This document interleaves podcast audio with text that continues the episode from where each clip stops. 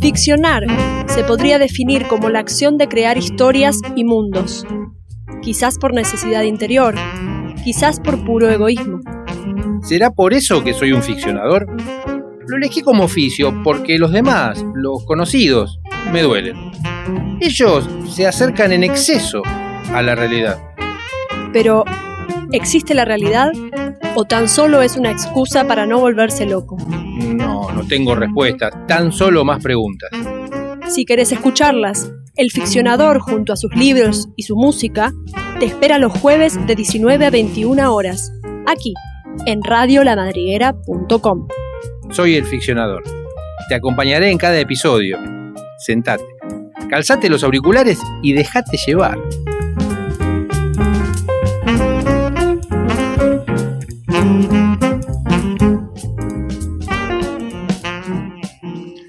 Estimado ministro de Educación de la Ciudad de Buenos Aires, Soledad Acuña, a raíz de la resolución que comenzó a circular el 9 de junio y que prohíbe la utilización del lenguaje inclusivo en las escuelas públicas y privadas de la Ciudad de Buenos Aires, nos pareció necesario manifestarle algunas preguntas que nos surgieron y acercarle información que entendemos desconoce.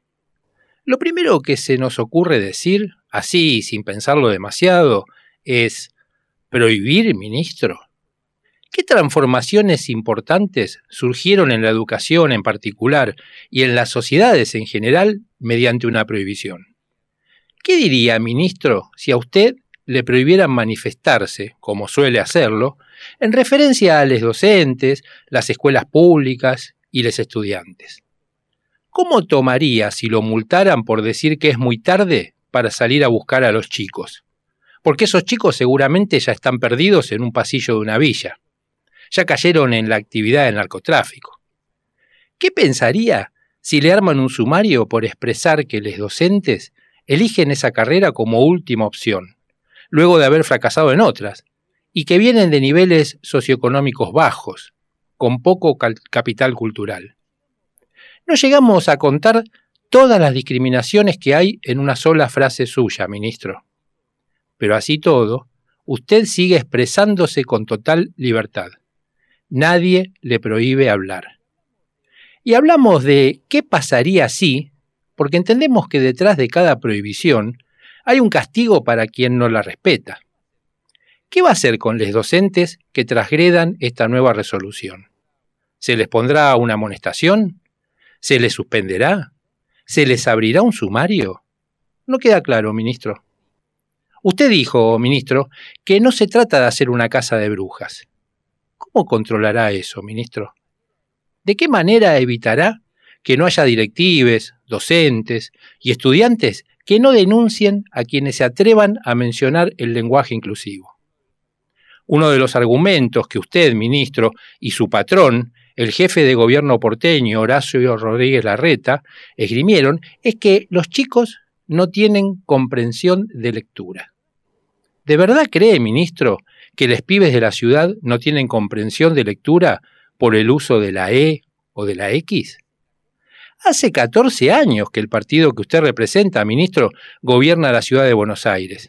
¿Y la culpa es del uso del lenguaje inclusivo? Sabemos que usted, ministro, jamás pisó un aula, fuera de su educación formal, y por eso creemos que tal vez no sepa que el lenguaje no es algo quieto ni fijo. Cambia, se transforma, a medida que necesitamos nuevas formas de nombrar, evoluciona. Con la irrupción de las luchas de las personas que no se identifican con el binarismo, ya sea trans, travestis, no binarias, es necesario nombrarles, incluirles desde el lenguaje. No lo decimos nosotros, ministro, lo dice la Ley de Identidad de Género en su artículo primero, inciso C.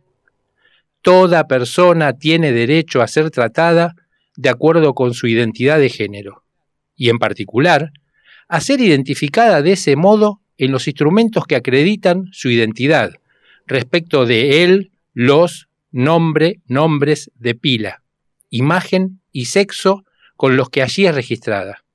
¿La leyó, ministro? Usted a veces se hace el tonto, ministro, pero creemos, eh, queremos creer que no lo es. Todos sabemos que el lenguaje inclusivo no apela a una cuestión gramatical, sino más bien a una cuestión política, social, de reconocimiento de derechos. Y aunque lo niegue y criminalice a los docentes por hacer política en el aula, usted sabe, ministro, que la política no es mala palabra. Es una herramienta de transformación que usted también usa todo el tiempo. Por ejemplo, cuando prohíbe un contenido. Usted sabe que en los últimos años muchos autores, intelectuales, ensayistas, escritores, escriben sus textos en inclusivo, y eso ahora no está permitido. ¿El gobierno de la ciudad prohíbe libros y textos en democracia, ministro? Con su criterio, ministro, y el del gobierno al que usted representa, nos amarga aún más pensar que en el siglo pasado se hubieran prohibido en las escuelas textos de referentes de la literatura, como Roberto Arndt, Jorge Luis Borges, Leopoldo Marechal. Ni se podría haber hablado de laburo, bondi, fiaca, chabón, afanar, chamullo. ¿Qué problema hubiera sido para nuestra idiosincrasia si a algún gobernante se le hubiera ocurrido prohibir el lunfardo? Esa lengua que nació producto de transformaciones, la necesidad de los inmigrantes de comunicarse. ¿Y qué va a pasar, ministro, con expresiones como spoilear, are, que lo que, postear, whatsappear? ¿Les va a permitir a los pibes hablar en el aula como hablan en sus vidas? ¿O también habrá amonestaciones colectivas? ¿Cómo cree que van a sentirse esos pibes y pibas que están definiendo su identidad de género cuando sepan que está prohibido hablar de eso? ¿Qué mensaje les está dejando a quienes no quieren ser nombrados como varones ni como mujeres? Lo que notamos, ministro, es que sus políticas están yendo exactamente al revés, no solo de lo que demanda la sociedad, que también demanda vacantes y viandas comibles, ¿eh? sino de lo que entendieron instituciones que suelen ser consideradas tradicionales y pasadas de moda, como las universidades. ¿Sabía usted, ministro, que las universidades más prestigiosas de nuestro país vienen avanzando desde 2019 en el uso del lenguaje inclusivo? Fíjese usted que no es algo que impusieron además. Lo hicieron en un proceso que en muchos casos llevó jornadas de debates, consultas con especialistas, lingüistas, activistas, docentes, sindicalistas y con usuarios. ¿Y usted, de un día para el otro, cree que puede prohibir? Bueno, puede, pero ¿debe? Es algo avergonzante tener que explicarle a un ministro democrático que las transformaciones conllevan procesos, debates, consensos. El lenguaje inclusivo nunca se impuso ni se impondrá por medio de una ley, ni siquiera de una resolución. Porque el lenguaje inclusivo es disruptivo. Y en ese momento de quiebre estamos, ministro. ¿No lo ve? Necesitamos dar el debate, rehacer, modificar, escuchar a quienes se sienten identificados con la E, con la X o con el viejo arroba. Eso incomoda, ¿cierto, ministro? ¿Y qué hay de malo en esa incomodidad? Nos interesa particularmente saber cuál es la verdadera intención detrás de esta medida antipopular. Antidiversidades, antiderechos. ¿Cómo es que un gobierno que no está pensando en aliarse con un personaje como Milei impone una medida tan de Milei? ¿A quiénes les está hablando? Al escribir a las personas que no se sienten cómodas en el binarismo, ¿a quiénes sí está incluyendo? ¿Quiénes aplauden las prohibiciones, ministro? Yo me pregunto, ¿Se sintió incómoda, ministra, al leer o escuchar, en este caso, que hacemos referencia a usted en masculino? Usamos el masculino porque nos pusimos androcéntricas. El androcentrismo implica la prevalencia de la mirada masculina, centrada en la consideración de que el hombre es el modelo, la medida y la representación de la humanidad, el universal. ¿Le resultó amigable? Piense cómo se están sintiendo ahora les pibes que no tendrán docentes, ni charlas, ni textos que les nombren. El ficcionador hace suyas estas palabras, publicadas esta semana en cosecharroja.org, porque prohibir no debería ser algo posible, porque prohibir es autoritario y ridículo, porque prohibir es lo que hacen les fascistas.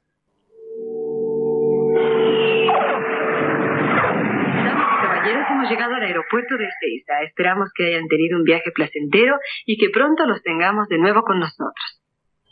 ¿Aeropuerto de Ezeiza? ¿En dónde estamos, Max? Qué tonta eres, ¿que no ves que estamos en el aeropuerto de Ezeiza? ¿Y dónde está? Pues muy fácil, en Ezeiza. Oh, tienes razón, Max. Mm.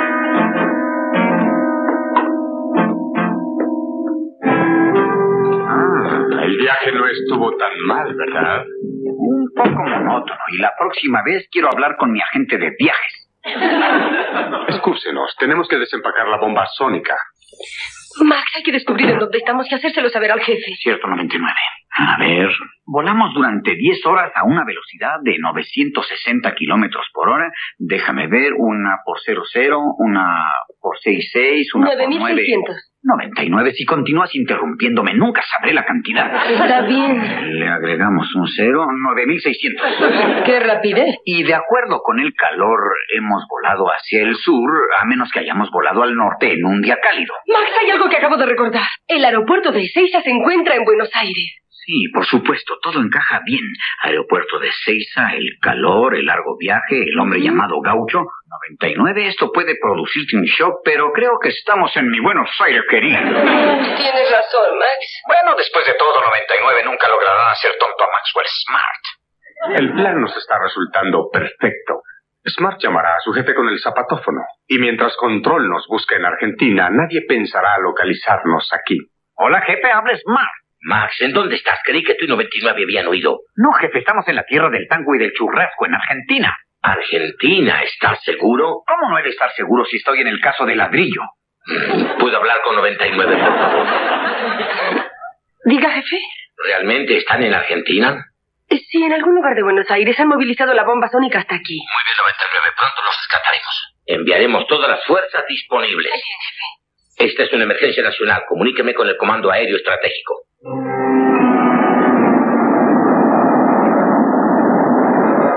Hola, señor presidente. Temo que tengamos que enviar otra disculpa a Argentina. tenemos que escapar de aquí. Max, ¿qué hay detrás de esas telarañas? Probablemente una araña. Pues parece que hay un objeto metálico redondo. Sí, tienes razón. Es un objeto metálico redondo. Echemos un vistazo.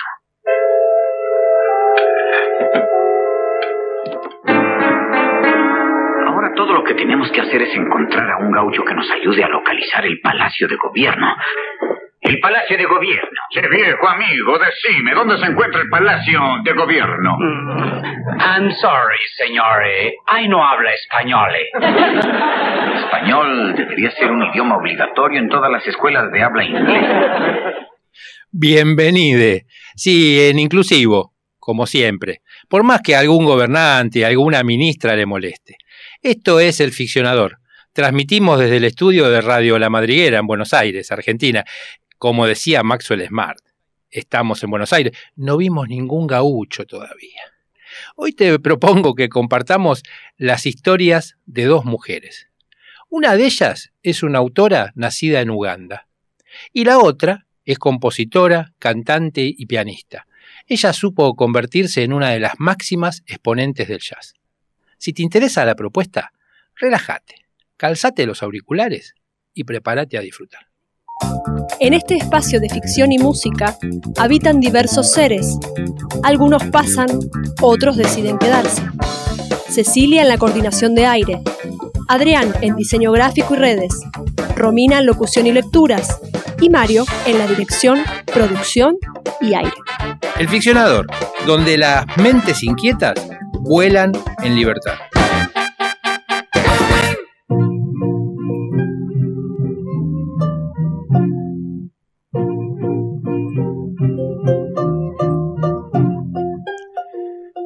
Siempre leemos a gente de los mismos países? Y casi siempre hombres. ¿No se escriben buenos libros en otros puntos del mapamundi o en rincones más raros de los países de siempre? ¿De qué nos estamos perdiendo? Intrigados por lo que se escribe en partes del mundo de las que en general no leemos, Agustín Abenali e Iván Saporisi crean Selva Canela Editorial. Ellos dicen de la editorial, es una nueva aventura para traer esos libros que nos gustaría leer. Esperamos que a vos también. Resulta que el segundo libro que publica Selva Canela se llama La Espera. Es una novela de la escritora ugandesa Goretti Kiomugendo, traducida por primera vez en castellano por Márgara Aberbach. Es un libro ambientado en los últimos días de la feroz dictadura de Idi Amin, cuando sus tropas están en plena retirada y los liberadores provenientes de Tanzania incursionan en el país.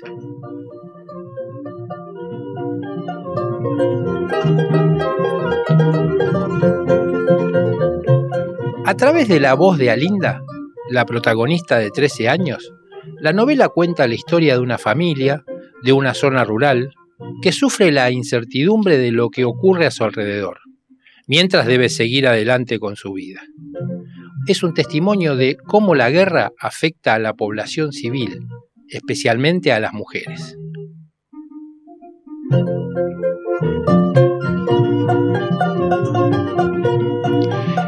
Pero, ¿qué sabemos de Uganda? Te cuento algunas cosas. Uganda, hoy, 2022, es un país soberano situado en África Oriental. Limita al este con Kenia, al norte con Sudán del Sur, al oeste con la República del Congo y al suroeste con Ruanda y Tanzania. Se encuentra en la región de los grandes lagos de África y dentro de la cuenca del río Nilo. Tiene un clima variado, pero generalmente ecuatorial. Su población es de un poco más de 42 millones de habitantes, de los cuales alrededor de 9 millones viven en el área metropolitana de la capital y ciudad más grande, que es Kampala. Los grupos étnicos de Uganda se dedicaron principalmente a la caza y a la recolección hasta hace aproximadamente 2.000 años, cuando las poblaciones de habla bantú emigraron al sur del país.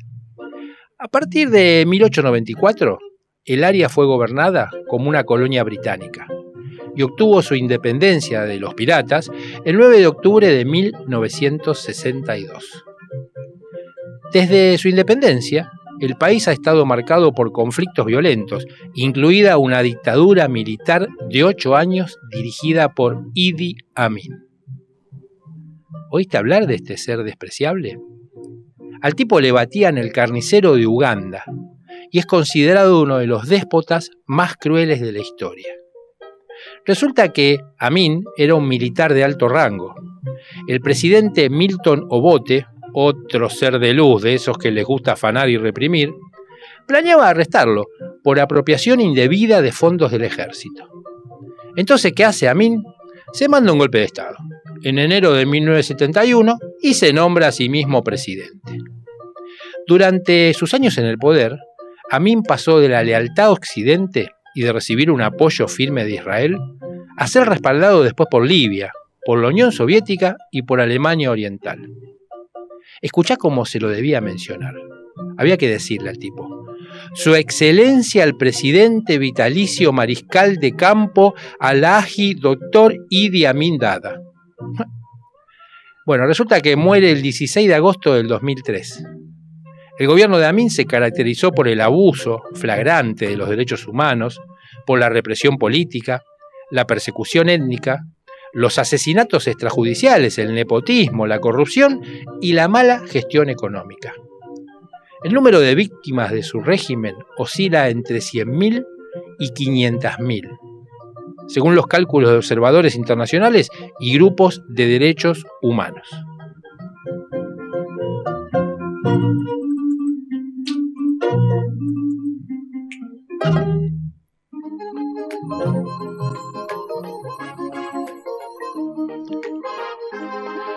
Bueno, durante la dictadura de este monstruo es que transcurre la espera de Goretti Kiomugendo, publicada por Selva Canela.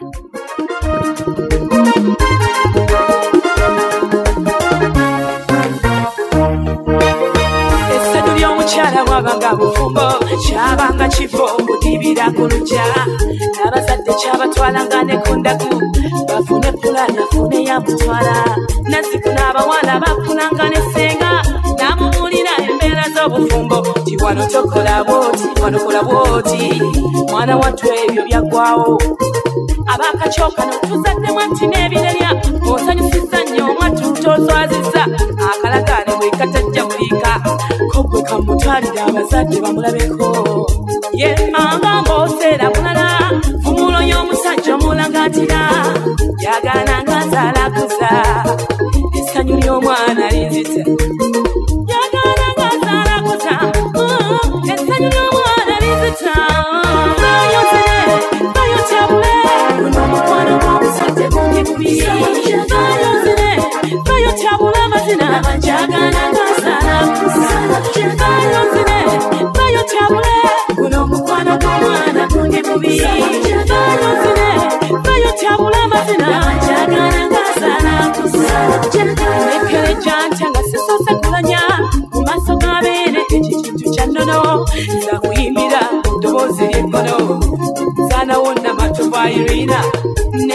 kabi akabiro jerengesa omubala kali kutanda. Wekali kusuula mubengabi yesambaganyi mukejjuse onoolaba nabina ebigambo njagala obitwale kunkumula amatuuko njagala obiwulire. Mwana wange mugenzi kufumba naye tobeera omufumba kafu. Aneewala amayuba yatemesogasoga oyaniriza omu ng'otamanyi ekitiibwa ky'omukyala zibeera mpisa sukulembeza nga tonnakwata ekitiibwa ky'obufumbo kwabeera mawuuno nnyo era kimwebooya abeera kigwanira onoobi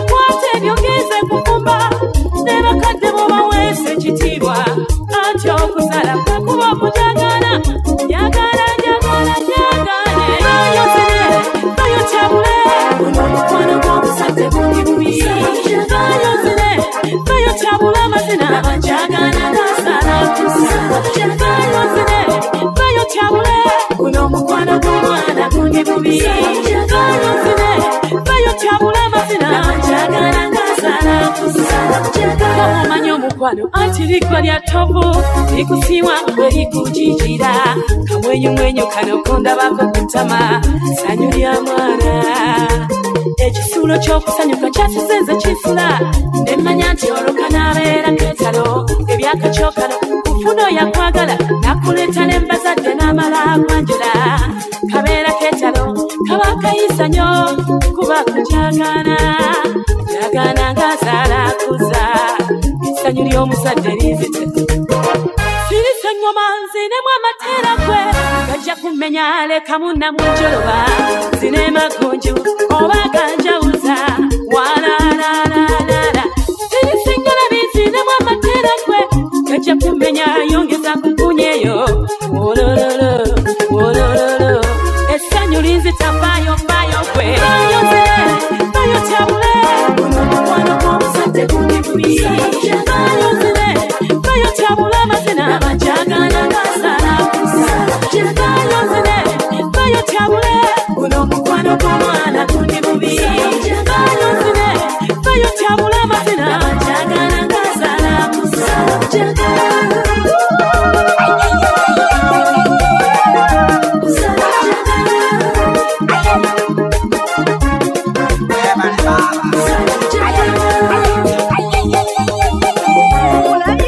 Estás escuchando música ugandesa o Kusala, es la cantante.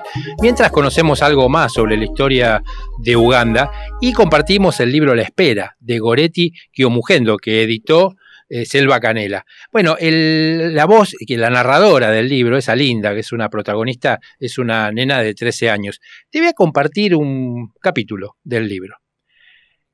Caca me estaba llamando. Abrí un ojo. Me cegó la luz amarilla de la linterna. Madre sollozaba con suavidad. Tenía la cabeza levantada y parecía estar mirándose la panza. Casi llega, decía Caca. Velo el- veo el pelo ahora, cabeza grande. Volvió a decir mi nombre y yo le contesté. ¿Dónde están las cosas para el bebé que trajo tu padre de la ciudad? En el pozo. Ve a buscarlas rápido, dijo ella, la voz llena de urgencia. Tengo miedo de la oscuridad, le dije a Caca. Pero casi es de mañana. Ya están cantando los gallos. Tu padre está por allá, pídele que te lleve al pozo. Madre dejó escapar un gemido largo, pujaba. Caaka volvió su atención a ella y le pidió que pujara con mayor fuerza. Me puse de pie y me envolví el vestido de madre sobre los hombros. Después fui hasta la puerta y la abrí. Salí con rapidez. Caminé sin hacer ruido a toda velocidad. El pasto bajo mis pies acallaba el ruido de mis pasos. La luz leve de la aurora hacía que los bananos parecieran siluetas de soldados en posición de firmes. ¿Quién es? dijo la voz de padre, suave pero tan clara que me hizo saltar. Soy yo, contesté. ¿Cómo está tu madre? preguntó él. ¿Ya llegó el bebé? ¿Ella está bien? El bebé está casi afuera. Vine a buscar la ropita del pozo, susurré. ¿Por qué las pusiste en el pozo? A veces eres realmente tonta. Sabías que el bebé estaba por llegar. Sonaba emocionado y asustado. Sacó las dos chapas corrugadas con suavidad para hacer el menor ruido posible. ¿Y ahora? ¿Dónde está esa ropa? susurró con la voz ronca. Espero que no la hayas puesto en el fondo. En silencio, señalé la bolsa de plástico que estaba encima de todo lo demás, donde madre me había dicho que la pusiera. Padre la levantó y me la dio, la luz suave y el silencio, quebrado solamente por el sonido del croar de las ranas. Ya habíamos empezado a caminar hacia la casa cuando oímos los disparos. Los ladridos rudos sonaban muy cerca. Padre me tiró de la ropa hacia abajo, y yo me puse en cuclillas a su lado. Sonaron más disparos desde todas las direcciones. Padre me hizo gestos para que me acercara, arrastrándome hacia el lugar en que los bananos crecían con menos espacio entre ellos. Ahí nos protegerían de la luz de la aurora. Oímos botas pesadas que corrían hacia la casa. Dios, ten piedad, susurró padre. A mí me latía el corazón con tanta fuerza que pensé que los soldados iban a oírlo. Levanté un poquito la cabeza y vi seis hombres con uniformes del ejército. Iban caminando hacia la casa. Hablaban en voz muy alta y uno de ellos levantó el revólver y disparó al aire. Empecé a gritar, pero padre me puso la mano sobre la boca y ahogó el grito.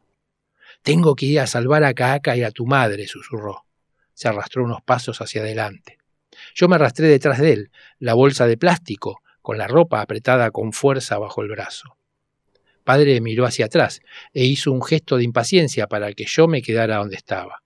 Él siguió, arrastrándose hacia adelante.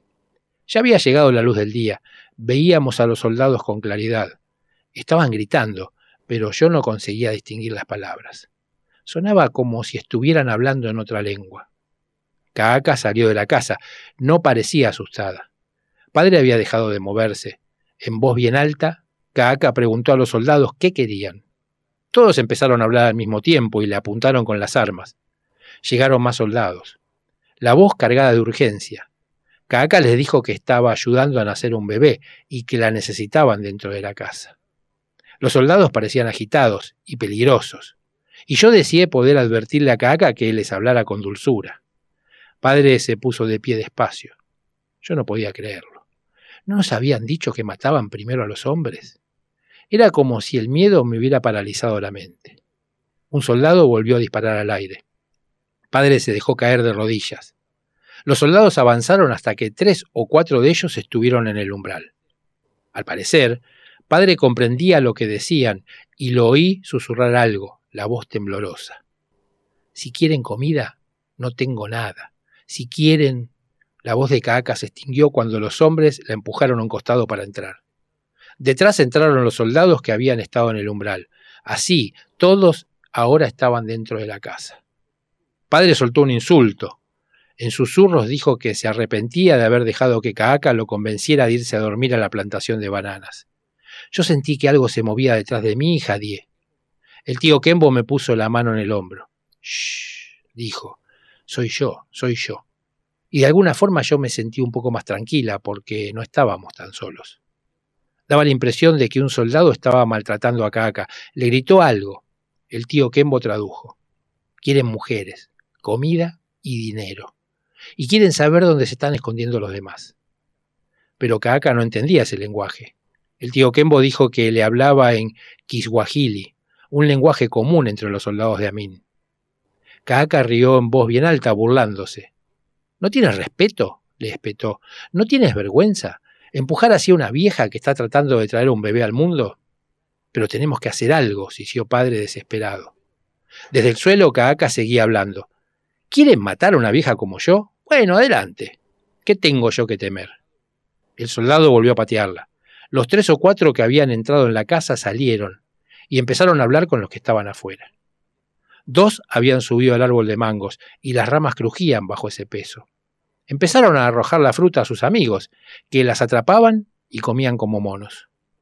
Por un momento pareció que la tensión se aflojaba, pero los soldados empezaron a discutir mientras comían los mangos y tiraban los carozos al patio. El tío Kembo tradujo para nosotros. Algunos dicen que hay que buscar y encontrar a los dueños de la casa. Otros dicen que la casa está vacía y no hay nada que robar, así que mejor a seguir adelante. Las voces fuertes sonaban mal cuando se repetían en los ecos del patio vacío. Caaka se las arregló para sentarse lentamente. El soldado que la había atacado musitó algo, y los otros se rieron como si estuvieran borrachos. Caaka volvió a hablar. Váyanse, bestias. Yo tengo que ocuparme de una mujer que está pariendo un bebé, que va a ser más útil que ustedes. ¿Cómo pueden pegarle así a una mujer que tiene la edad para ser su bisabuela? Piensan que me van a asustar. A mí, que le pegaba a mi marido hasta que se hacía pis en los pantalones. Eh, se rió Caca. Si son hombres de verdad, vayan a luchar con sus enemigos, en lugar de venir aquí a aterrorizar a una pobre vieja indefensa como yo. ¿Qué le pasa? Padre estaba enloquecido. Con uno solo que la entienda y la matan. El soldado a la que ella se había dirigido le apuntó con el arma y disparó. Después volvió a hacerlo, esta vez a la panza. Los otros soldados habían ido. Uno, que parecía el líder, les gritó a los demás que lo siguieran. El soldado pateó a Caaka una vez más, y ella gritó con fuerza. Después el hombre se dio media vuelta y empezó a alejarse. El sonido de los pasos era duro sobre la tierra seca. Padre estaba de pie, los brazos levantados en un gesto de desesperación y frustración. Hubo un movimiento detrás de mí en los arbustos y se nos unieron las mujeres se aferraron a su espalda. Oímos a los soldados que se reían en la distancia y después finalmente ya no estaban. Todos nos pusimos de pie y empezamos a hablar, ansiosos y jadeantes. El tío Kembo nos hizo callar con un movimiento rápido de la mano. Padre corrió hasta el patio y se le escapó un gruñido. Caca estaba cubierta de sangre. Él se inclinó sobre ella. Cuando entré a la casa a buscar a madre, seguía aferrada a la bolsa de plástico con la ropa del bebé. La espera, de Goretti Chiomugendo, publicado en Argentina por Selva Canela.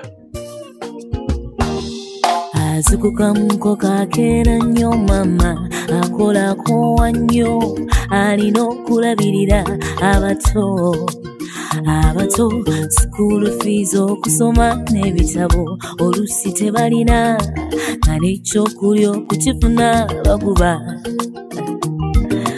yatetenkanya yayiya ebyensulako n'ebyokulya. Omukyala basirika mm, baguma banyigirizibwa naye bakola independent woman, African woman. Hey, uh-huh. Oh, muchara. Singa si muchara. Singa sa soma. Singa. Singa sa isa. Singa si mambo. Singa sa kula. Singa. Singa si muchara. Singa sa soma. Singa. Singa sa isa. Singa si mambo. Singa sa kula. Singa. Tebereza ngaali lubuto akabanga kawanvu ku hospital. Galesirinyawo tazirina. Natambulawo sina kinji azaalidde ku kkubo. Tewali ayamba naguma yennyabo baguma bagumira bingi olugendo lw'okukuza omwana nga luwaavu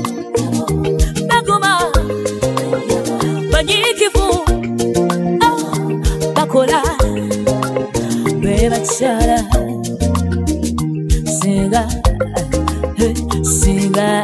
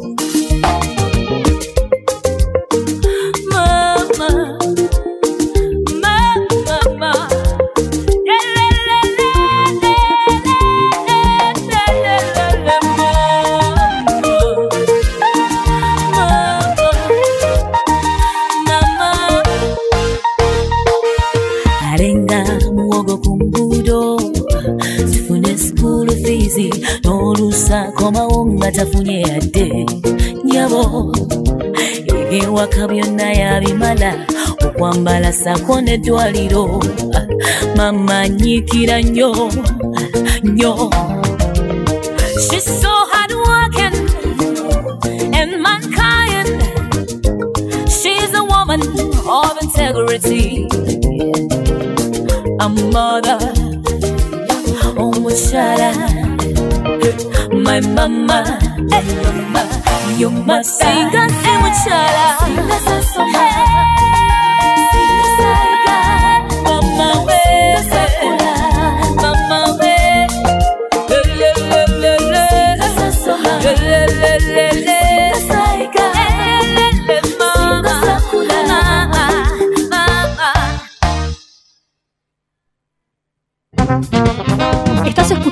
El Ficcionador, donde las mentes inquietas vuelan en libertad. También podés seguirnos en las redes. Somos arroba el ficcionador. El Ficcionador, libros y música para despertar tus sentidos.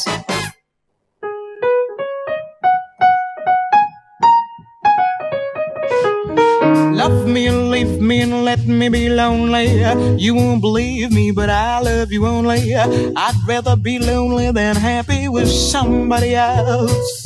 You might find the nighttime the right time for kissing. Nighttime is my time for just reminiscing, regretting instead of forgetting with somebody else. There'll be no one unless that someone is you. I intend to be independently blue. I want your love, don't wanna borrow. Have it today to give back tomorrow. Your love is my love, there's no love for nobody else.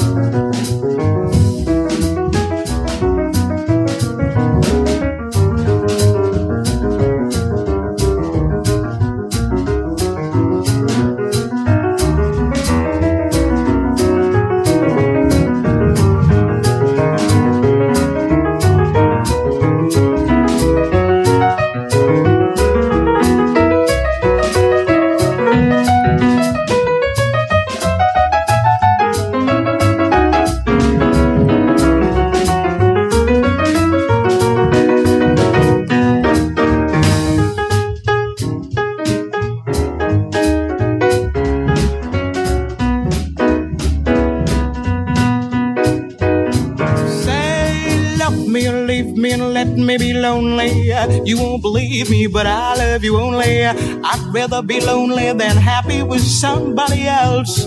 You might find the nighttime the right time for kissing. Nighttime is my time for just reminiscing, regretting instead of forgetting with somebody else. There'll be no one unless that someone is you. I intend to be independently Love, don't wanna borrow. Have it today to give back tomorrow. Your love is my love, my love is your love. There's no love for nobody else. Eunice Kathleen Wyman, conocida como Nina Simone. Nina nació en Carolina del Norte, Estados Unidos, un 21 de febrero de 1933. Fue una exquisita cantante, compositora y pianista, de registro vocal contraalto, que navegó las aguas del jazz, el rhythm and blues y el soul. Escuchábamos recién Love Me or Leave Me, en una grabación de 1958. Alguien que influenció definitivamente su obra fue Duke Ellington, muy especialmente en cierto tipo de composiciones rebosantes de improvisación y cercanía espiritual. Nina logra la complicidad del oyente con un empleo intencional de los silencios y minimizando el acompañamiento. Cuando cantaba, efectuaba en ocasiones llamativas transiciones entre el susurro, el grito y el lamento, para intentar subrayar los estados de ánimo enunciados en las canciones. A ver cómo suena en Hey Buddy Bolden, grabado en 1962.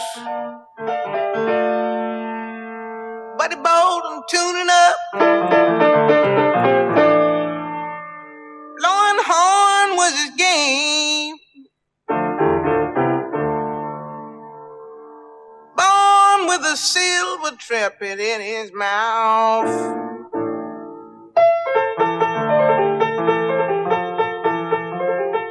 He played the horn before he talked.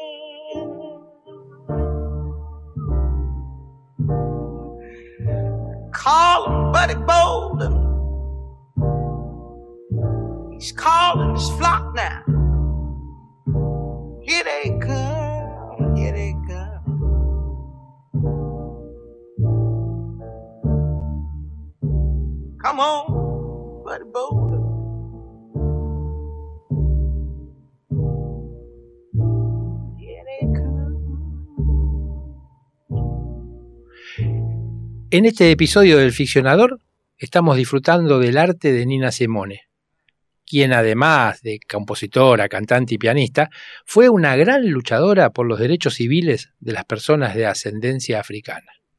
Esta lucha ha quedado expresada en muchas ocasiones a través de sus canciones y de sus acciones. Tal es así que Nina dejó Estados Unidos en 1969, tras el asesinato de Martin Luther King, hastiada de la segregación racial. Te invito a escuchar a Nina interpretando Feeling Good, canción escrita por los británicos Anthony Newell y Leslie Vicus. Vas a ver lo que es la delicadeza y la sutileza en esta interpretación. Birds flying high, you know how I feel. Sun in the sky, you know how I feel. Breeze drifting on by, you know how I feel. It's a new dawn, it's a new day. It's a new life for me, yeah. It's a new dawn, it's a new day. It's a new life for me. Ooh. And I'm feeling good.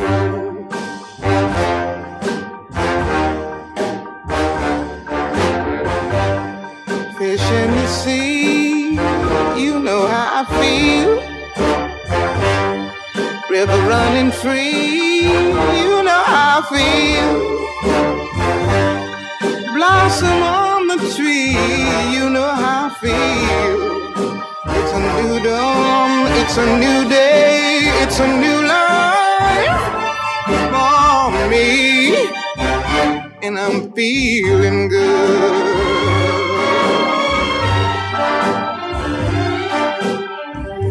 Dragonfly out in the sun, you know what I mean, don't you know?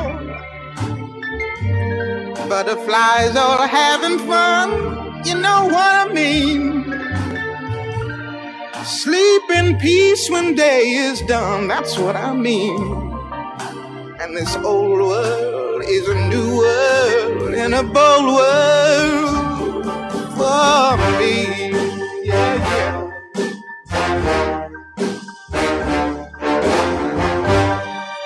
Stars, when you shine, you know how I feel.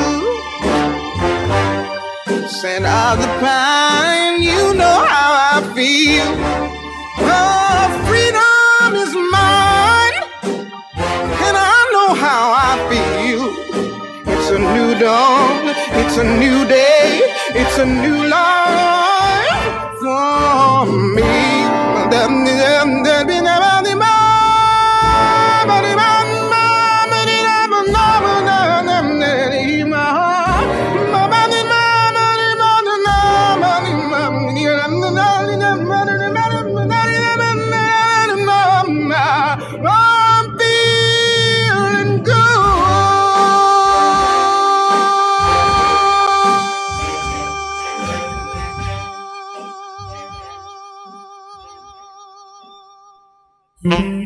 Estás escuchando El Ficcionador.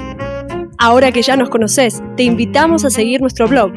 Anota elficcionador.wordpress.com. Podés volver a escuchar nuestros episodios, leer las columnas de opinión y una selección de los textos comentados. Estamos disfrutando del arte de Nina Simone. Ella comenzó cantando en una iglesia de su localidad. A los 12 años debutó públicamente en un recital de piano. Sus padres, que se habían sentado en la primera fila, fueron obligados a moverse para que otros asistentes blancos ocuparan sus lugares. Pero ella qué hizo? Se negó a seguir tocando hasta que sus padres volvieran a ocupar el lugar asignado, cosa que efectivamente ocurrió. Este tipo de condiciones de vida la motivarían más adelante a involucrarse en el movimiento por los derechos civiles, esa larga lucha para extender el acceso pleno de los ciudadanos afroamericanos a la igualdad ante la ley. Escucha a Nina hablando sobre la libertad. I'll tell you what freedom is to me. No fear. I mean, really, no fear. If I if I could have that half of my life, no fear. Lots of children have no fear. That's the closest way. That's the only way I can describe it. That's not all of it, but it is something to really, really feel. Voy a decirte qué es la libertad para mí. Es no tener miedo. Realmente no tener miedo. Si pudiera tener eso la mitad de mi vida, nada de miedo. Muchos niños no tienen miedo, es la forma más cercana, es la única manera que puedo describirlo. No es todo, pero es algo que quiero sentir realmente. En 1959, Jackie Wilson compone You Better Know It, junto a Norman Henry, una pieza de rhythm and blues en la voz de nuestra invitada de hoy. I belong to you, and I know I show it. You belong to me, baby. You better know it. Give me all your love, sugar spice, and sweet honey. Don't you ever quit. Not for love or money.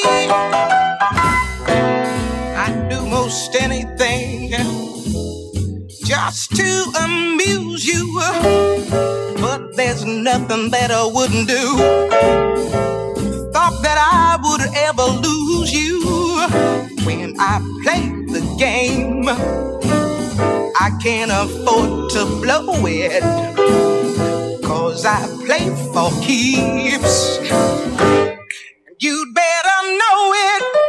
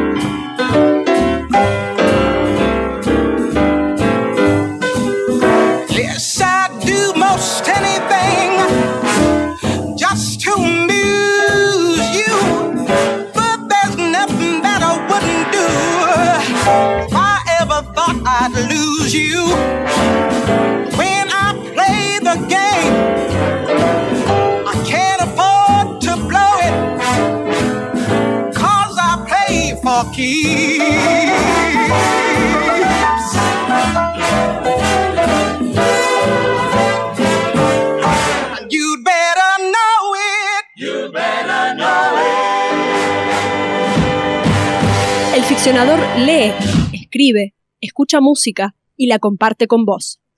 A pesar de toda su formación clásica, sus refinadas maneras, su buena educación, Nina Simone era una mujer negra, con todo lo que ello implicaba hacerlo en los sesentas en Estados Unidos. Su rabia, su frustración, al darse cuenta de que, por mucho que se esforzara, jamás iban a verla como un igual, ni a ella ni a los suyos. Con esto es que vio la luz en la canción Mississippi Goddam, una escupida a la cara de aquel público blanco. Era la forma que tenía para protestar contra la discriminación, los atentados y los asesinatos de su gente, la gente de esa raza a la que parecía haberse dado cuenta de que también pertenecía. En su canción, Nina echa mano a toda su mordacidad para criticar a los políticos que pedían ir despacio en el tránsito hacia la igualdad y la globalización de los derechos civiles. La artista llegó a manifestar en una de sus incendiarias entrevistas que solamente mediante una revolución armada el pueblo afroamericano conquistaría un Estado propio, la única forma de garantizar sus derechos.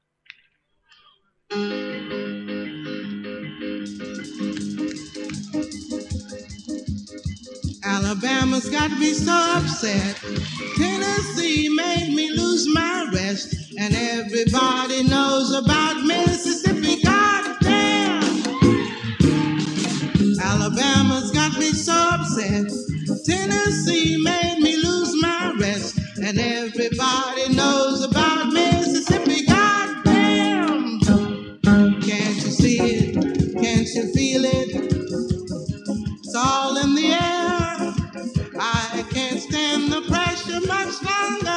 Somebody say a prayer. Alabama's got me so upset. Tennessee made me lose my rest. Everybody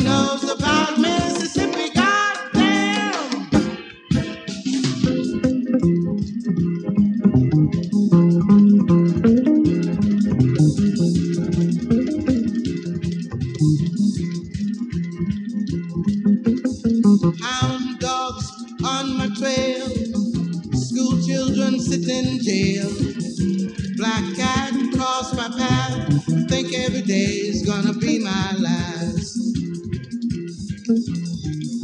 Lord have mercy on this land of mine. We all gonna get it in due time. I don't belong here.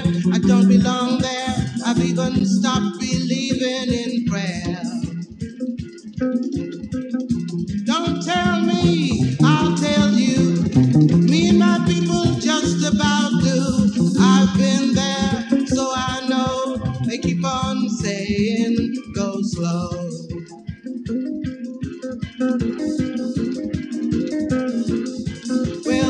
just the trouble.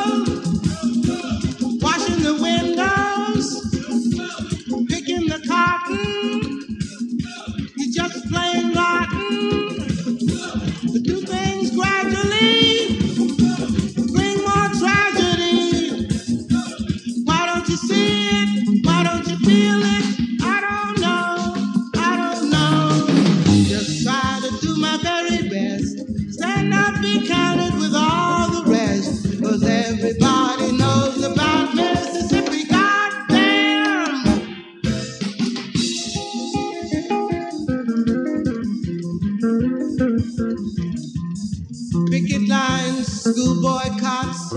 They try to say it's a communist plot, but all I want is equality for my sisters, my brothers, my people, and me.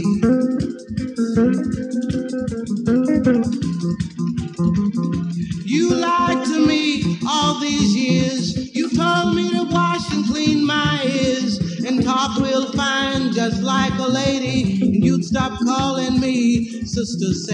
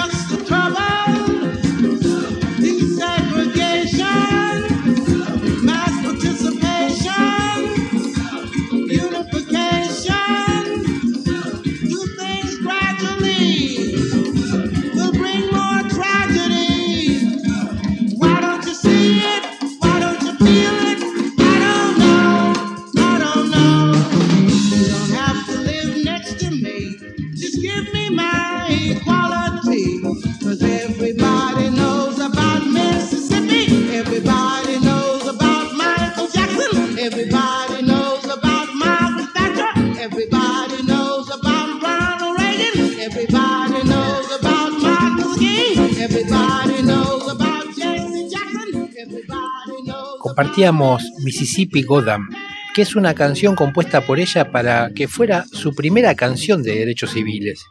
Se publicó en su álbum Nina Simone in Concert de 1964. El disco se basó en grabaciones de tres conciertos que dio en el Carnegie Hall a principios de ese año y fue su primer lanzamiento para el sello holandés Philip Records. En él se nota el giro político que tomó su música grabada durante ese periodo. Un dato de color, Nina compuso Mississippi Goddam en menos de una hora. Oh, hombre pecador, ¿dónde vas a correr? Nos dice en el primer beso de Zinnerman, canción espiritual afroamericana de principios de siglo. Oh, where you run to?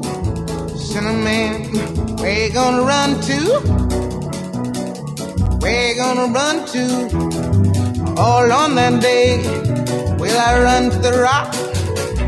Please hide me and run to the rock. Please hide me and run to the rock.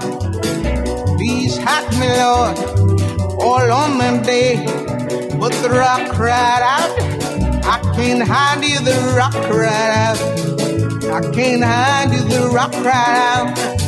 I ain't gonna hide you down all on that day.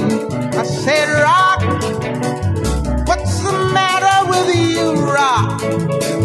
Don't you see I need you, Rock? Lord, Lord, Lord, all on that day. So I ran to the river. It was bleeding run to the sea.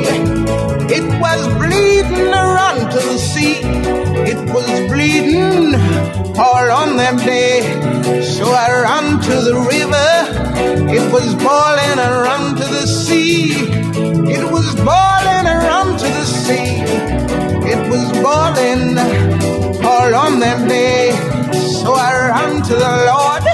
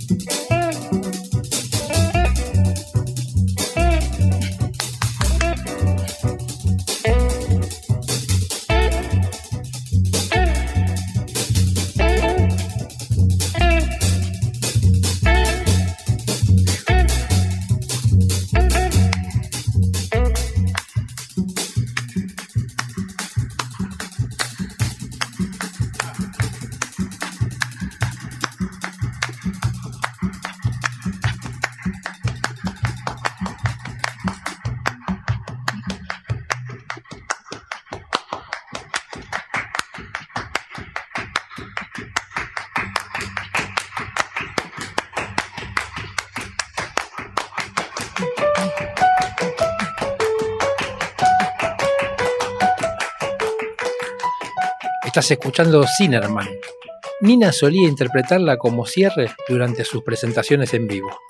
La letra detalla a un hombre forjado por el pecado que huye del juicio de Dios y del terror de sus pecados pasados.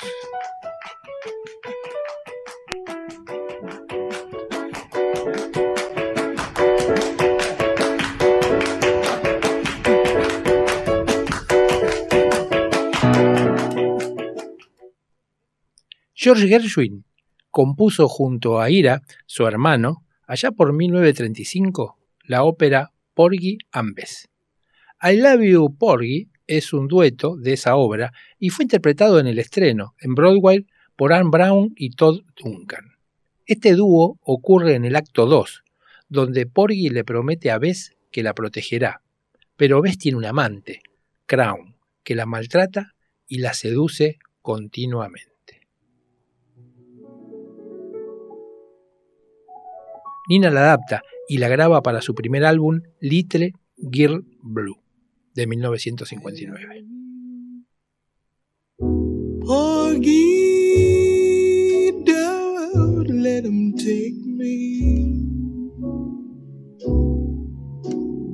him handle me and drive me mad. If you can keep me I wanna stay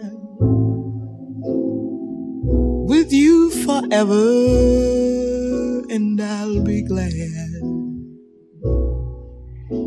Yes, I love you, Poogie. Don't let him take me. Don't let him handle me with his hot hands. If you can keep me, I want to stay here with you forever. I've got my man.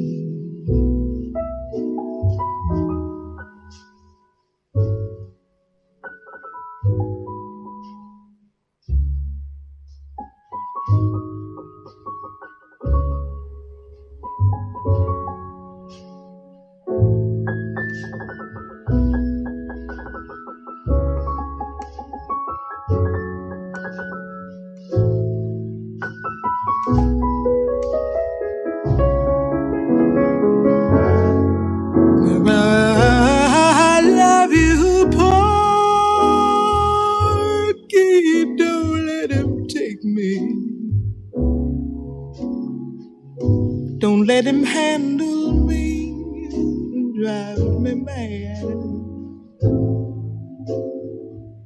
If you can keep me, I wanna stay here with you forever. I've got my man. Someday I know he's coming to call me. He's going to handle me and hold me so. It's going to be like dying, Porgy when he calls me. But when he comes, I know I'll have to go.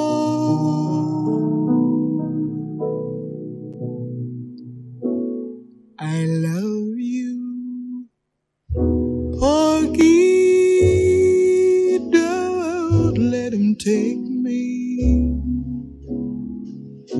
Honey, don't let him handle me and drive me mad. If you can keep me, I wanna stay here with you forever.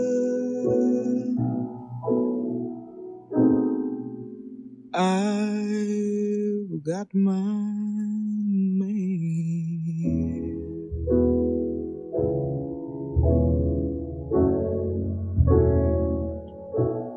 En 1928, Bessie Smith graba una canción titulada Me and My Jean, que con el paso de los años diversos artistas la interpretan y la publican con el título Jean House Blues.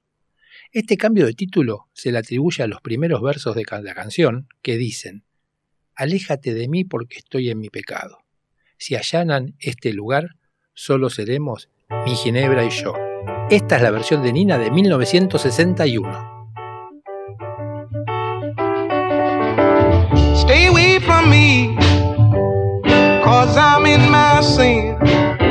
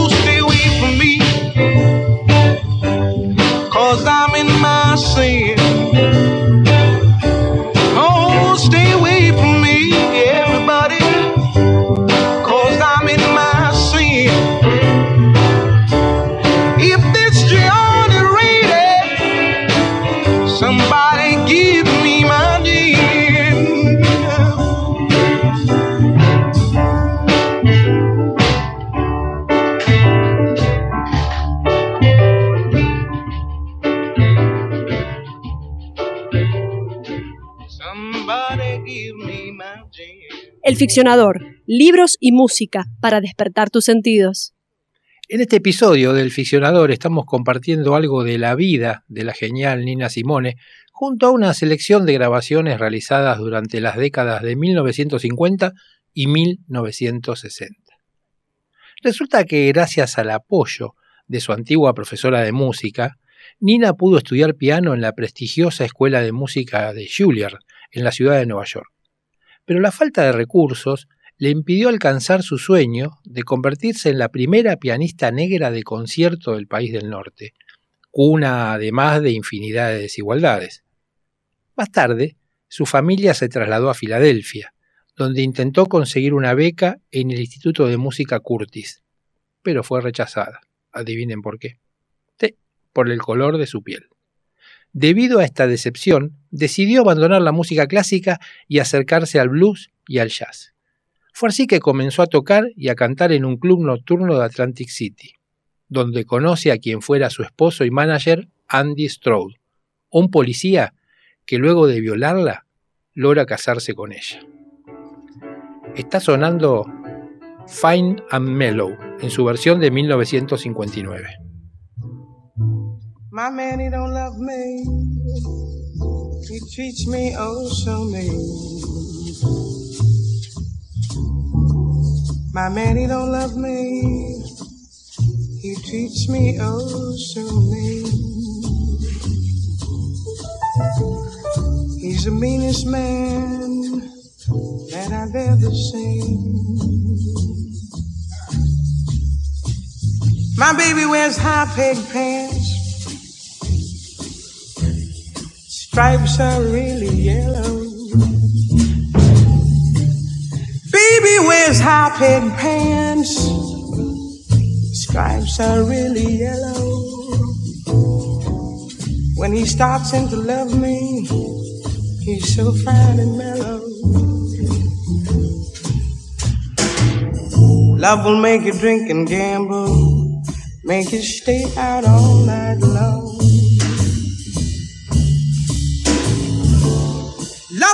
Make you drink and gamble, make you stay out all night long.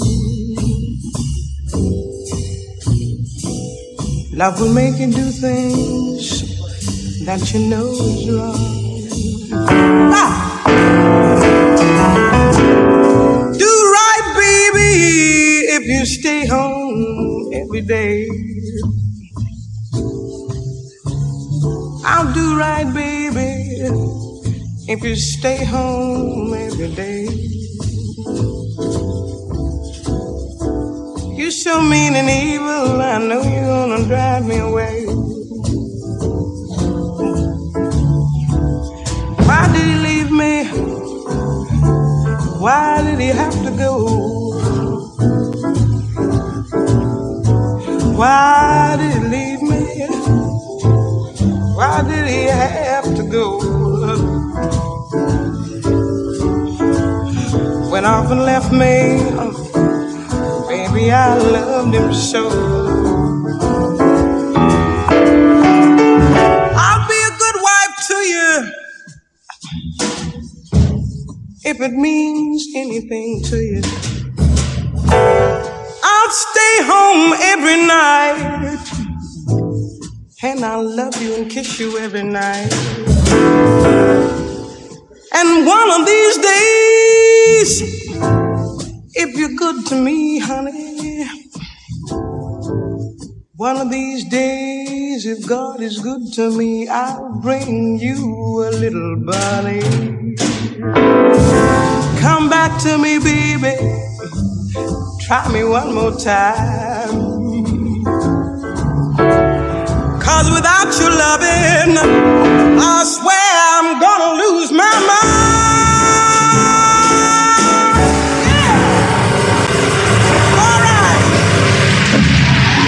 ficcionador lee, escribe, escucha música y la comparte con vos.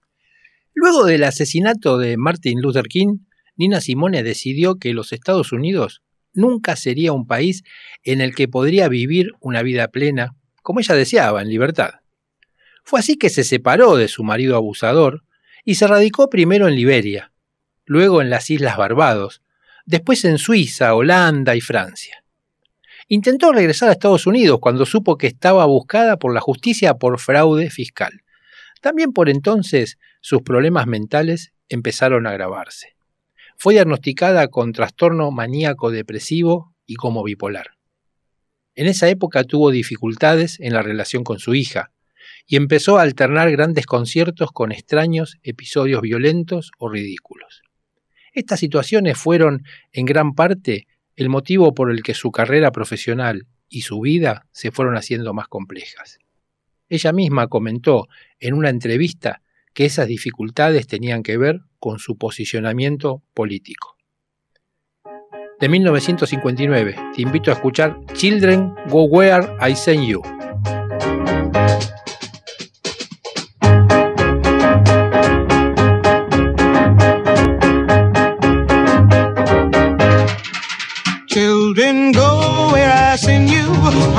Shall I send you?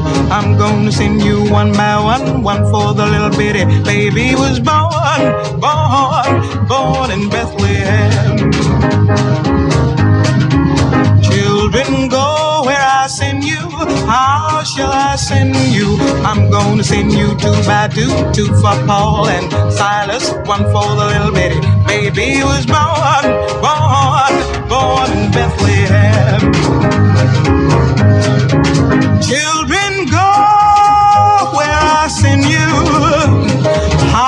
Shall I send you? I'm gonna send you four by four. Four for the four that stood at the door. Three for the Hebrew children. Two for Paul and Silas. One for the little bitty baby was born, born, born in Bethlehem. Children, go where I send you. How shall I send you? I'm gonna send you six by six, six for the six that couldn't get fixed, five for the gospel preacher, four for the four that stood at the door, three for the Hebrew children, two for Paul and Silas, one for the little bitty baby who was born, born, born in Bethlehem.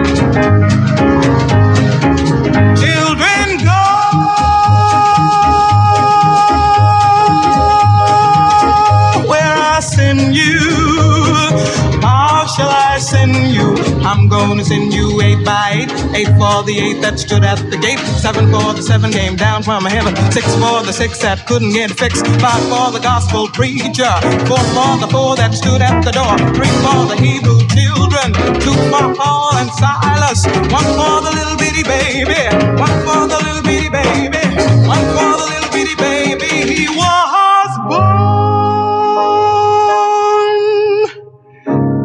Oh.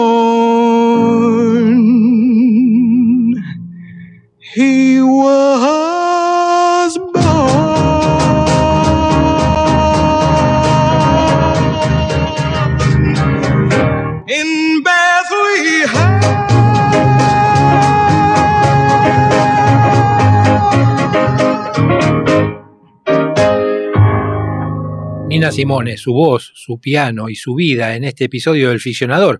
Lo estás escuchando por Radio La Madriguera, ¿dónde si no? En 1987, una publicidad televisiva de un perfume utilizó la versión de Nina Simone que había hecho en 1958 en su disco debut de My Baby Just Care for Me, un clásico del jazz que había compuesto Walter Donaldson y Gus Kahn a principios de la década del 30 para el musical WOP. Apoyada por las sugerentes imágenes de la publicidad, la canción se vio de nuevo impulsada hasta lo alto de las listas, al menos en Europa. A ver cómo sonaba My Baby Just Care for Me.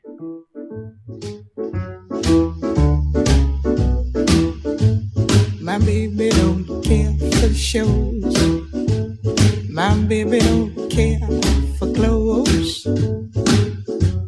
My baby just cares for me.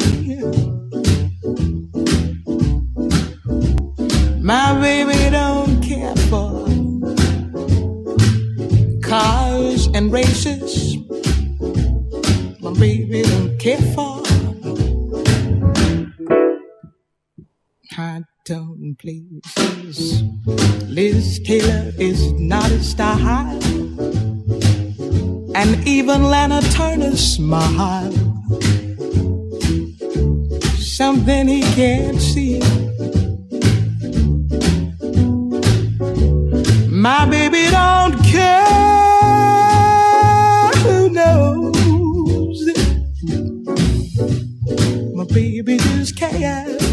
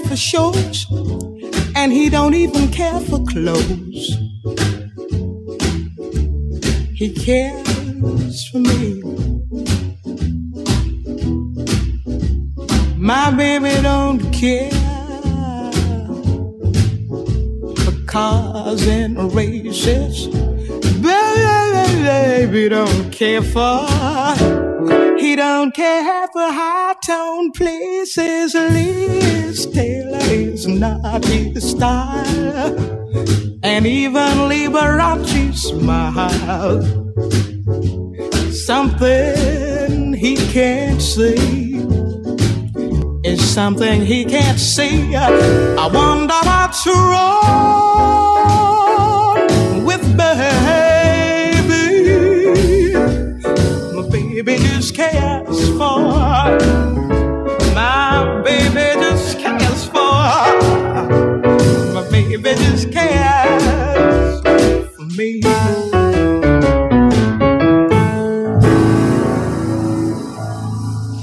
En 1993, Nina Simone se instaló definitivamente en Francia, donde residiría hasta su muerte, motivada esta por el cáncer, en 2003.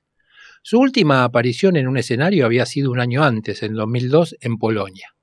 Su legado, en canciones, versiones, discos, interpretaciones magistrales, lucha por los derechos civiles y por la dignidad, su dominio de géneros diversos y su personalidad la convierten en una de las artistas más influyentes del siglo XX, no solo en lo que se refiere al soul y aledaños, sino en el mundo de la música en general. ¿Escuchaste? ¿Viste la película Hair? I'm Go No, I'm Go Life. Ain't got no home, ain't got no shoes, ain't got no money, ain't got no class, ain't got no skirts, ain't got no sweaters, ain't got no perfume, ain't got no love, ain't got no faith. Ain't got no culture. Ain't got no mother, ain't got no father, ain't got no brother, ain't got no children, ain't got no aunts, ain't got no uncles, ain't got no love, ain't got no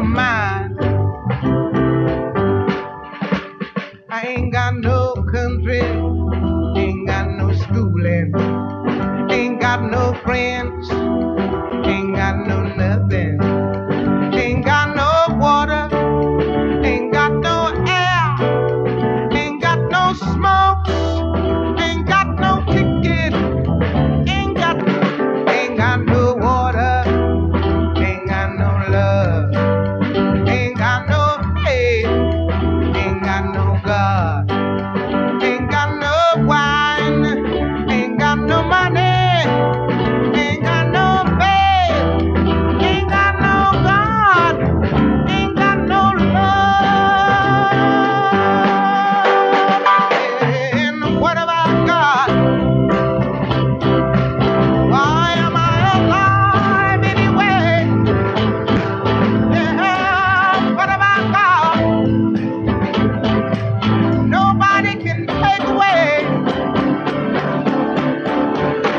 I got my hair, I got my head, got my brains, got my head, got my eyes,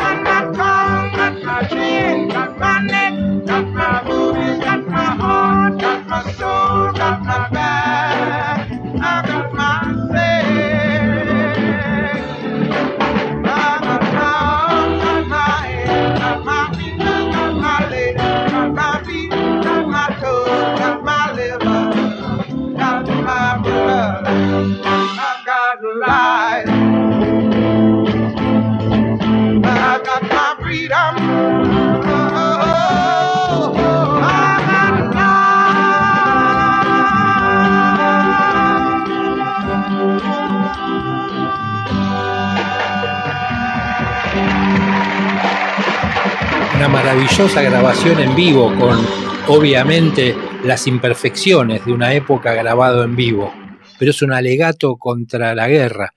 Si no viste la película Gear, buscala, buscala ya mismo porque cuando vuelvas a escuchar este tema vas a ver esa escena final que es desgarradora. Su hija, Lisa Simone, junto a su nieta Reana, son quienes continúan con la difusión de su legado. A todo esto, Lisa realiza una versión hermosa del mismo tema que acabamos de escuchar, lo que interpretó recién Nina. Disfrútalo ahora en la versión de Lisa.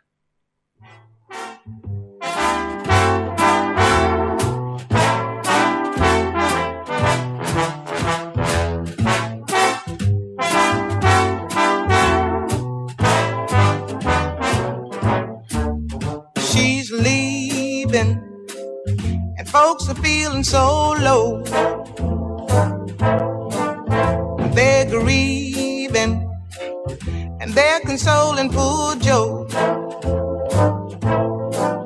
I'm gonna miss her song. I'm gonna miss her smile. She'll be traveling along that long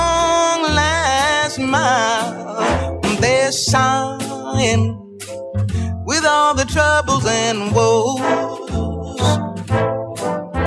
They're crying cause they all love the gal from Joe. The gal from Joe. She's leaving and folks are feeling so low. The gal from Joe. They're grieving and they're consoling poor Joe. The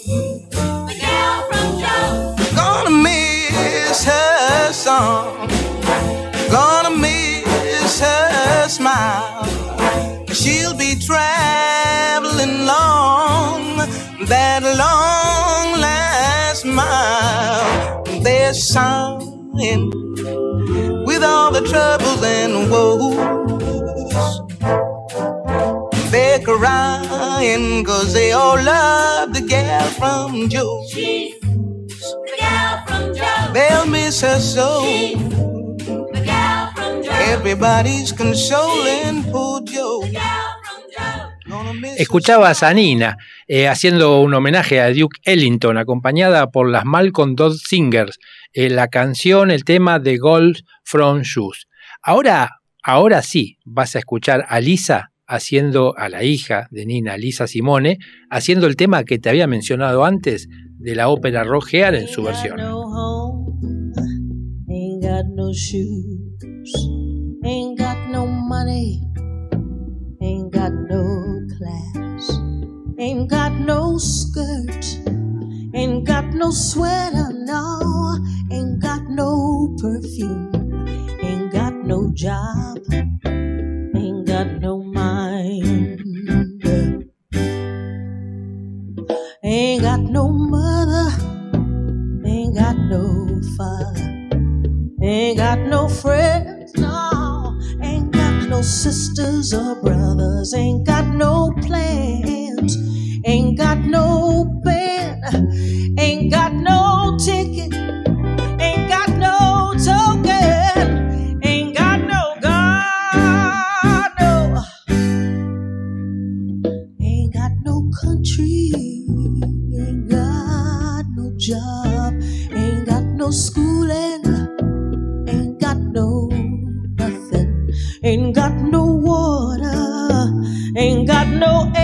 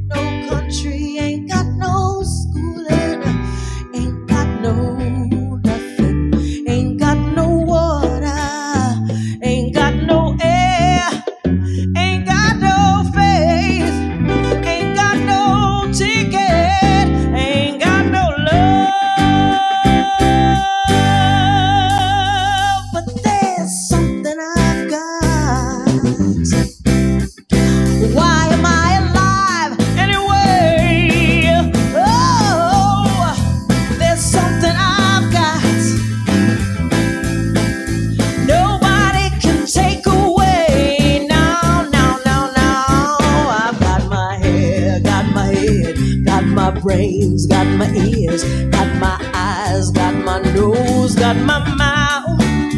I've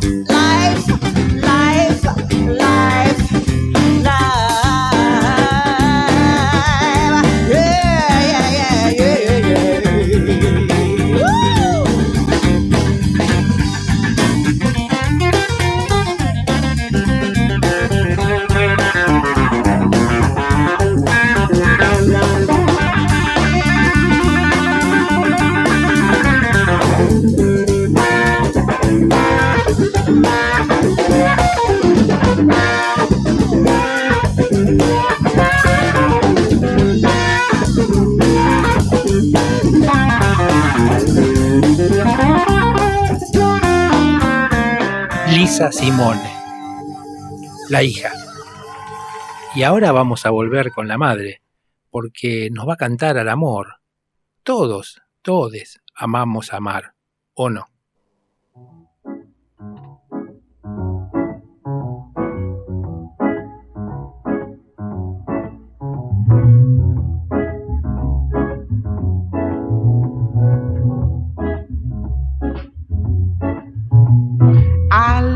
To love who want plenty of love each night. Say I love to love it so good it can't be right. I don't want a man with Harvard or Yale degrees because I don't intend to play information, please. Just squeeze me, or baby, you're gonna freeze me. You've got to roll me on me, make me feel like I'm slow, me. Don't want a man to sit there and talk too much. I just need a guy with a Frank Sinatra touch. Cause I'm tired of all the times I felt like a piece of butter about to melt. I wanna press your lips against mine. I wanna feel lightning tickle my spine. I want what there can never be too much of.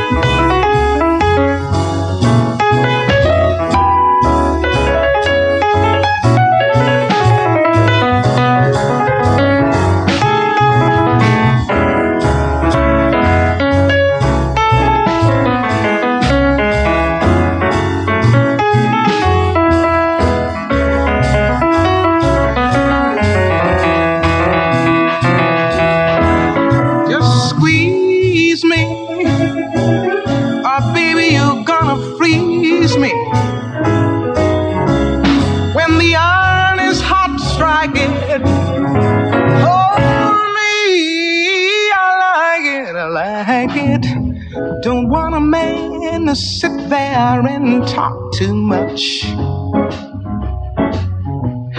I just need me a guy with a Frank Sinatra touch.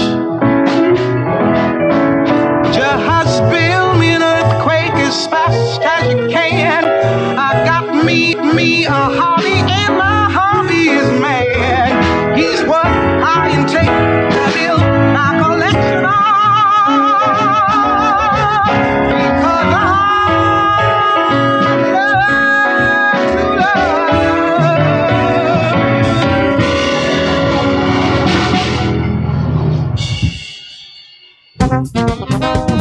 El Ficcionador, donde las mentes inquietas vuelan en libertad. También podés seguirnos en las redes. Somos arroba el ficcionador. El ficcionador, libros y música para despertar tus sentidos. Y el piano y la voz de Nina Simone también vuelan en libertad en este episodio del ficcionador. I Mein Solitud es una composición de 1934 de Duke Ellington. Tiene letra de Eddie DeLange e Irving Mills. Esta hermosura está considerada un estándar del jazz. Nina la grabó en 1962, hizo una versión en la que queda registrada la inmensidad de esa soledad. In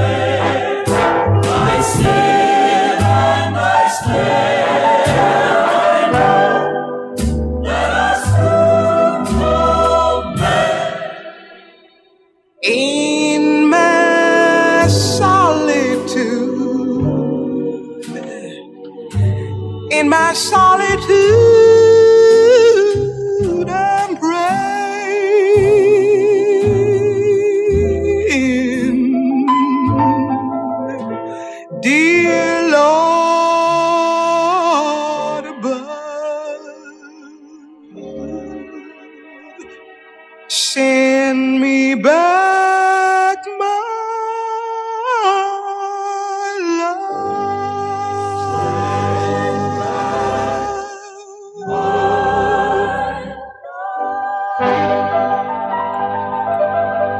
El ficcionador lee, escribe, escucha música y la comparte con vos. Y lo que también comparte el ficcionador con vos, en el caso de hoy, fue el arte, el arte de dos mujeres, una de ellas Goretti Kiomugendo, autora del libro La Espera, una hermosa novela que nos trae un cacho de la realidad de lo que aconteció en Uganda cuando se sacaron de encima al sátrapa de Idi Amin Dada. Y la otra mujer, la que escuchabas, Nina Simone, su voz, su composición, su piano, su arte, su vida. Te cuento que este ficcionador es posible gracias al laburo del equipo técnico de Radio La Madriguera, a Cecilia, que hace posible la coordinación de aire, a Romina, que nos acompaña con su voz en las artísticas, y a Adrián, que labura en la trinchera del diseño gráfico y las redes. Y como siempre te digo, acordate, si necesitas diseño, branding, packaging, web o cositas bellas por el estilo, no lo dudes. Mejor llamalo a Adrián. Lo encontrás en arrementería.com. Y si sos escritora, escritor o te dedicas a la edición, tengo un consejo de amigo. América Gráfica, una imprenta especializada en libros que labura muy pero muy bien. Si querés publicar con ellos, podés hacerlo a partir de 50 ejemplares. Anota america-gráfica.com. Decide a Mauro que vas de parte del ficcionador. Soy Mario, el ficcionador, y te recuerdo que si querés nos podés volver a escuchar desde elficcionador.wordpress.com.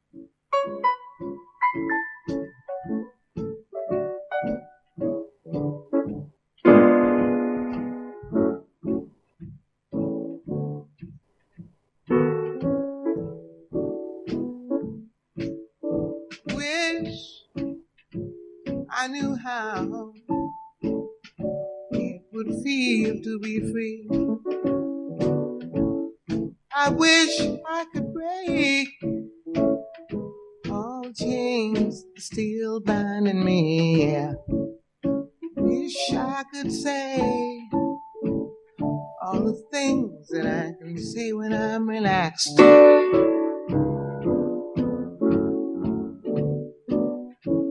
I'd be starting anew. I wish I could be like a bird in the sky. Don't leave me. How sweet it would be to find that I could fly. I'd soar to the sun and look down at the sea then I'd sing, cause I know how it feels to be free. Then I'd sing, cause I know how it feels to be free. Wish I could share all the love that's in my heart. Wish I could break all things that bind us apart. Wish you could know what it means to be me. And you'd see, you'd agree. Everybody should be free, cause if we ain't, we're murderers. I could be like a bird in the sky. How sweet it would be.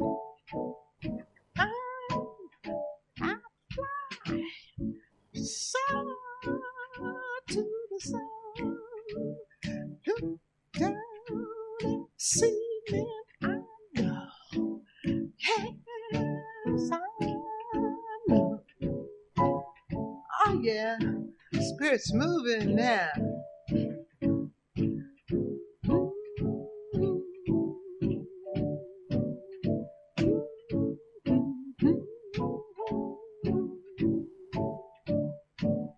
I know, got news for you, I already know. Jonathan Livingston Seagull ain't got nothing on me.